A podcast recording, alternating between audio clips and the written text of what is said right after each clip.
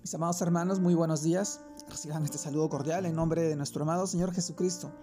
Y en esta oportunidad permítame poder compartirles la reflexión de hoy día, el cual se titula Crecimiento Espiritual. Esto nos lleva a reflexionar en el pasaje del libro de Efesios, capítulo 2, versículo 10, el cual nos dice, porque somos hechura suya, creados en Cristo Jesús para buenas obras, las cuales Dios preparó de antemano para que anduviésemos en ellas. Efesios capítulo 2, versículo 10. Mis hermanos, el título de hoy día, Crecimiento Espiritual.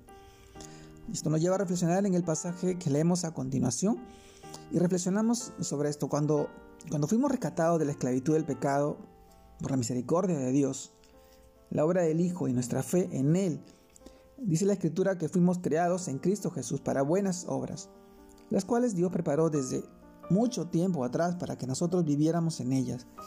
Obras que antes no podíamos hacer porque estábamos bajo la autoridad del maligno. Pero ahora, con Cristo en nuestro corazón y con el sello de su Espíritu en nosotros, tenemos toda la capacidad y sobre todo el amor para realizarlas. Así es, mi amado hermano, que, que en nuestro deber como hijos de Dios y nuevas personas en Cristo, Mostramos en las acciones de nuestro diario vivir lo que el Padre derramó en nuestro corazón, su amor. Pues a esto a lo que nos referimos cuando hablamos de crecimiento o madurez espiritual, a que no seamos como niños sin conocimiento, que se enamoran de las vanas cosas del mundo, de su reino, de las riquezas, de, del poder o, del, o todo lo que es efímero que tampoco se refleje en nosotros malas obras o actitudes que caracterizan a personas carnales o niños en Cristo.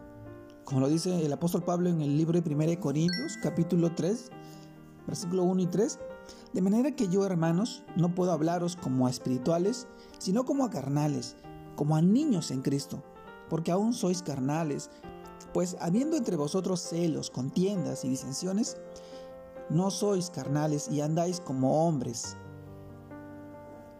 Esta pregunta, por el contrario, debemos procurar en nuestro fruto sea el del Espíritu, el amor, el gozo, la paz y demás virtudes nombradas en el libro de Gálatas, capítulo 5, versículo 22 y 23.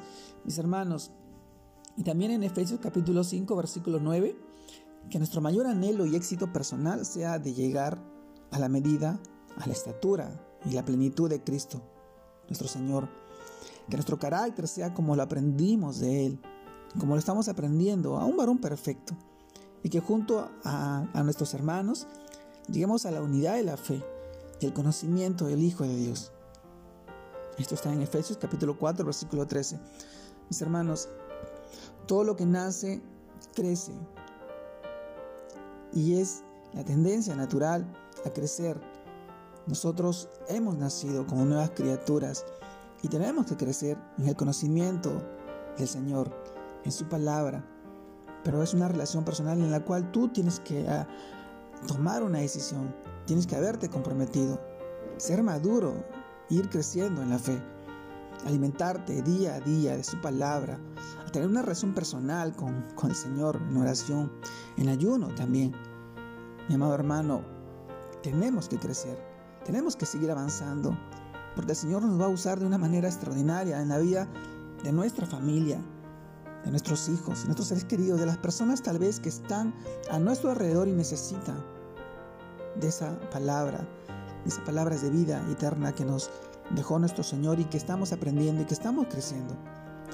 Y en esta oportunidad yo te animo a que puedas seguir creciendo, a que puedas seguir honrando el santo y poderoso nombre de Cristo Jesús, que hoy llegó a nuestras vidas y que hoy necesita ser predicado en todas partes, en todo lugar.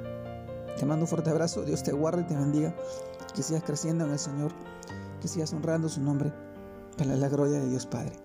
Saludos a todos mis hermanos, un abrazo grande a la distancia. Dios los bendiga.